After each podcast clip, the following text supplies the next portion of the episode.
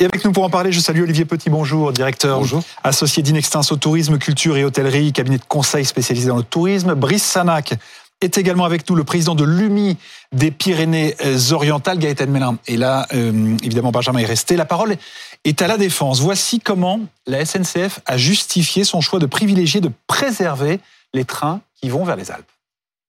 On va d'abord traiter les trains les plus pleins. C'est pas une surprise que pendant les vacances de février, les trains les plus pleins, ce sont les trains à destination des Alpes. Notre priorité a été d'assurer l'ensemble des trains à destination des Alpes. Quand je parle de ces TGV, ce sont bien les TGV qui vont directement dans les vallées alpines. Olivier Petit, si en fait c'est une surprise, les trains les plus, pleins sont ceux qui vont vers les Alpes et dans le même temps on sait que seuls 10% des Français vont au ski en hiver. Comment justifier cette décision de la SNCF Alors on est euh, pendant les vacances d'hiver. Les vacances d'hiver, c'est un moment qui est important euh, en termes de, de, vacances et évidemment pour euh, pour les Alpes.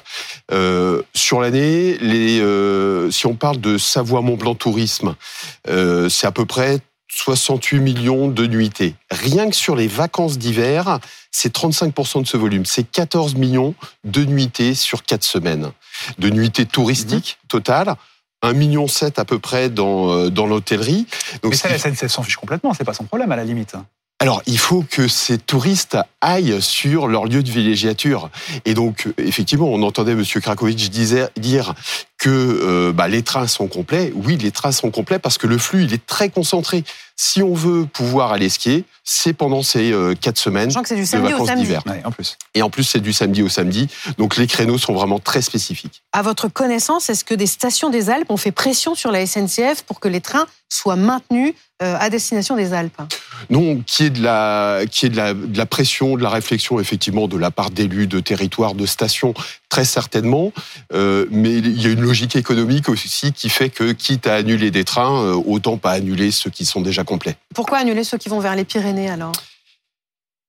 Ça, c'est une bonne question à laquelle oui. je n'ai pas la réponse. Alors, on se doute que dans les vacances de février, peut-être que les Alpes pèsent plus lourd que les, les Pyrénées. Alors, mais on a effectivement des flux qui sont beaucoup plus importants parce que lorsqu'on regarde le territoire, euh, bah, sur les Alpes, comme je vous le disais, hein, c'est 14 millions de nuitées sur euh, sur euh, sur ces quatre semaines.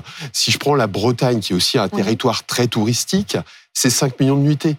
Euh, les, euh, ces vacances d'hiver, c'est 20% de l'activité de Savoie-Mont-Blanc Tourisme. Mmh. Euh, cette même période en Bretagne, c'est 4% de l'activité touristique mmh. de la Bretagne.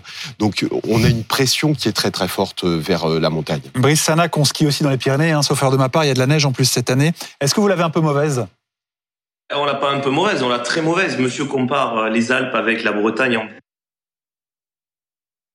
tourisme, ah, aucun réseau. festival je, je l'entends, euh, mais, mais, mais euh, on oublie complètement l'Occitanie, on oublie complètement l'Aquitaine, on oublie les, les Hautes-Pyrénées, l'Ariège, les Pyrénées-Orientales.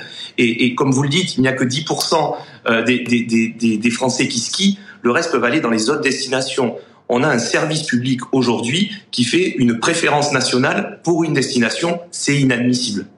Vous vous dites quoi que vous euh euh, vous, vous, êtes euh, quoi la cinquième roue du carrosse On s'occupe pas des Pyrénées-Orientales. Personne va. Bon. Personne.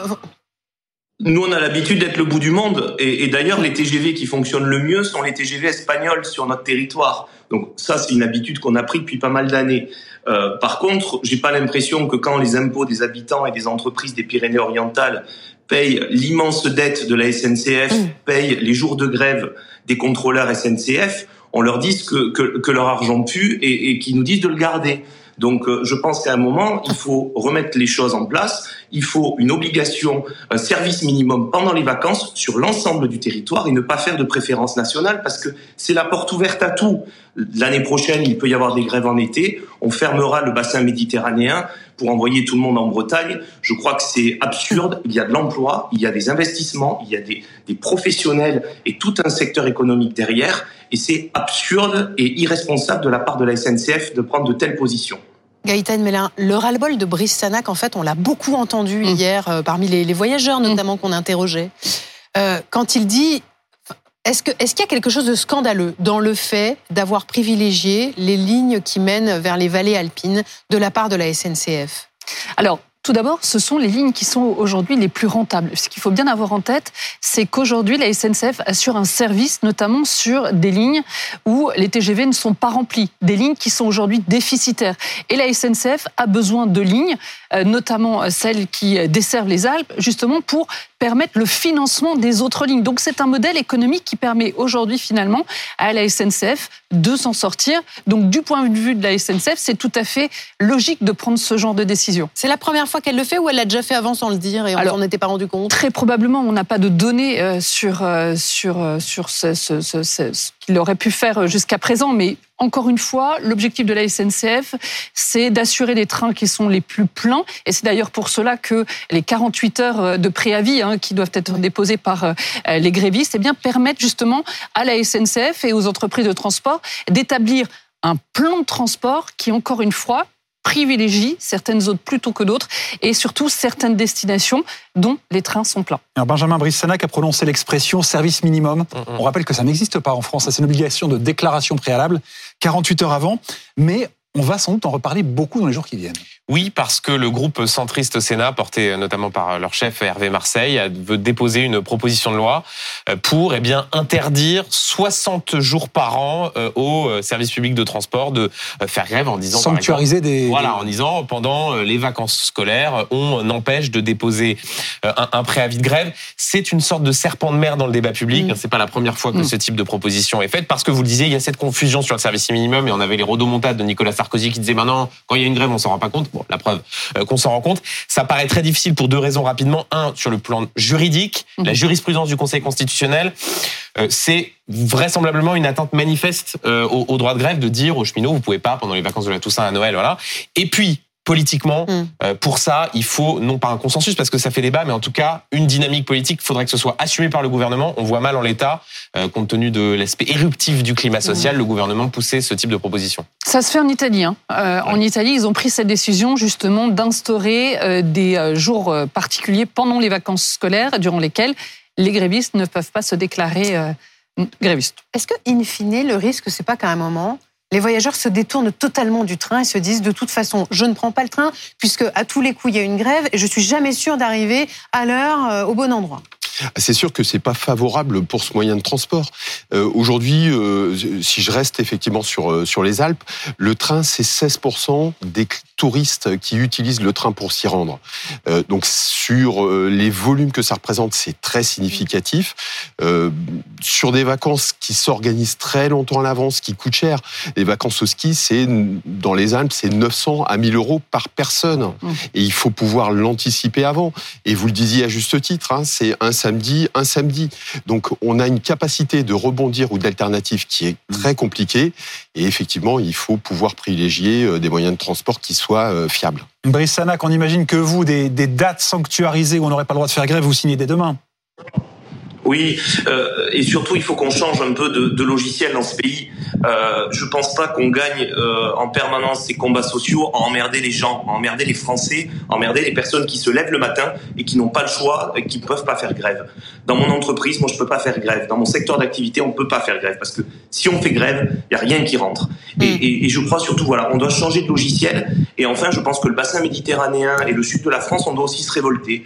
J'ai vu, euh, j'ai vu une étude qui montre qu'il n'y a quasi quasiment aucun ministre qui vient euh, de la ligne en dessous de Lyon. Et eh bien quelque part, il faut aussi que qu'il y ait un cri du cœur, un cri du cœur des acteurs, des acteurs économiques du territoire, qui disent nous aussi on existe, nous aussi on participe au développement économique, mmh. on a des belles régions à défendre, et il n'y a pas que Paris, la Bretagne et les Alpes. Vous qui représentez euh, l'UMIH, c'est-à-dire les métiers de l'industrie de l'hôtellerie euh, dans les Pyrénées-Orientales, vous avez déjà euh, des, des, patrons qui vous rapportent bah, des annulations de séjour à cause de la grève à la SNCF et des trains qui ne viennent pas jusqu'aux Pyrénées-Orientales ce week-end? Oui, et, et, le problème, c'est que c'est la triple ou quadruple cause. Nous avons eu le conflit avec les agriculteurs que nous avons soutenus, on est leurs ambassadeurs, mais malgré tout, ça a impacté nos activités, ça a impacté les déplacements. Il y a eu une grève qui s'est arrêtée hier côté espagnol, qui a bloqué mm l'autoroute euh, au niveau de Béziers, ce qui, qui, faisait un blocus total sur le territoire des ah Pyrénées-Orientales. et, et, et, maintenant, la SNCF, je veux juste rebondir sur une chose, c'est votre collègue tout à l'heure qui disait que qu'il y a des lignes qui sont rentables et qui permettent de financer euh, les lignes qui le sont moins, ciblant un peu le bassin méditerranéen. Je voudrais simplement rappeler à cette personne que les lignes ont été financées par les impôts de tous les Français, des 65 millions de Français, et que euh, aujourd'hui, quelle est la destination qui ne bénéficie pas d'une d'un TGV C'est Perpignan. On a le train qui arrive, mais pas à vitesse TGV, alors qu'on est en train de réfléchir à mettre des lignes TGV entre des villes de province. Et alors On que va- sa gare était le centre du monde pour Salvador Dali. Eh oui, on va donner la parole au, passager Cédric Fèche, Gare Montparnasse. Oui, je suis avec euh, Cathy qui vient d'arriver et qui s'inquiète un peu pour le retour. En gros, c'est ça. Euh, Qu'est-ce qui vous inquiète là? Le retour? Le retour, parce qu'on vient C'est d'arriver. quand le retour? Le retour, ça sera demain après-midi. Demain après-midi, pour l'instant, notre train n'est pas supprimé, mais on est inquiet parce que, en plus, moi, j'ai des rendez-vous, un rendez-vous médical. Je vais être fatiguée. Je voudrais bien rentrer chez moi. Je trouve ça un peu. Mais vous avez un billet pour l'instant. Pour l'instant, j'ai le billet. C'est pas, c'est pas. euh, Pour l'instant, on va voir ce que Le ça pire va. n'est pas certain. Le pire Bon. n'est pas certain. Voilà, le pire n'est pas certain. Et Vous comprenez ce mouvement, ce mouvement de grève On peut comprendre que les gens soient pas contents, qu'on veut toujours plus d'argent pour vivre, mais enfin bon, on a l'impression qu'on est qu'on nous prend en otage en permanence. C'est, on est visé, c'est pas nous qu'il faut viser. Franchement, c'est pas nous. On est toujours pris en otage. Je trouve ça pas bien, pas bien, franchement. L'ambiance dans la gare, je peux vous dire que c'est un peu calme, peut-être parce que justement il n'y a qu'un train sur deux qui circule. Il y a encore des places libres dans les trains. Je surveille la- l'application. Cet après-midi, il y aura quand même beaucoup de trains complets. Et alors demain, c'est soit annulé, soit complet. Merci Cédric. Il y a Gaëtan qui voulait juste avoir un petit droit de réponse à Brice Sanac. Non, justement, c'est pour rassurer cette dame. Le plan de transport, il est définitif. Donc, si son train n'a pas encore été supprimé, eh Elle bien, il l'aura. Elle l'aura. Elle Merci pourra monter dedans.